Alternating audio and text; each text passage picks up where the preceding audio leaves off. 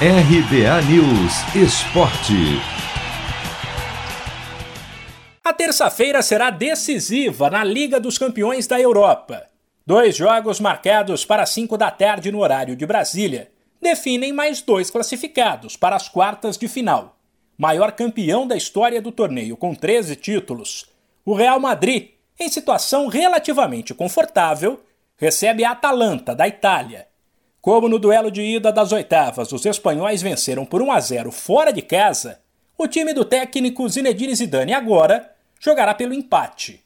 Destaque negativo para a ausência do belga Hazard do Real Madrid, o jogador contratado para ser um dos craques do time há dois anos sofreu a 11 lesão desde que chegou ao clube e foi vetado.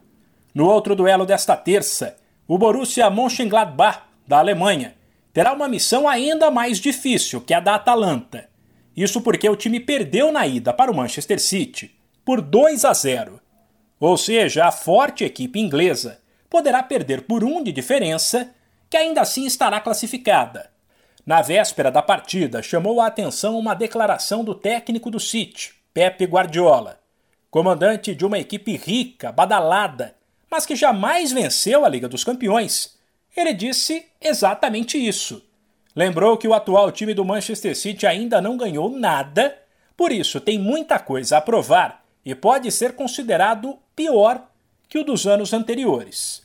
Sem esquecer que na quarta-feira serão conhecidos mais dois classificados para as quartas de final, nos duelos entre Bayern de Munique e Lazio, Chelsea e Atlético de Madrid.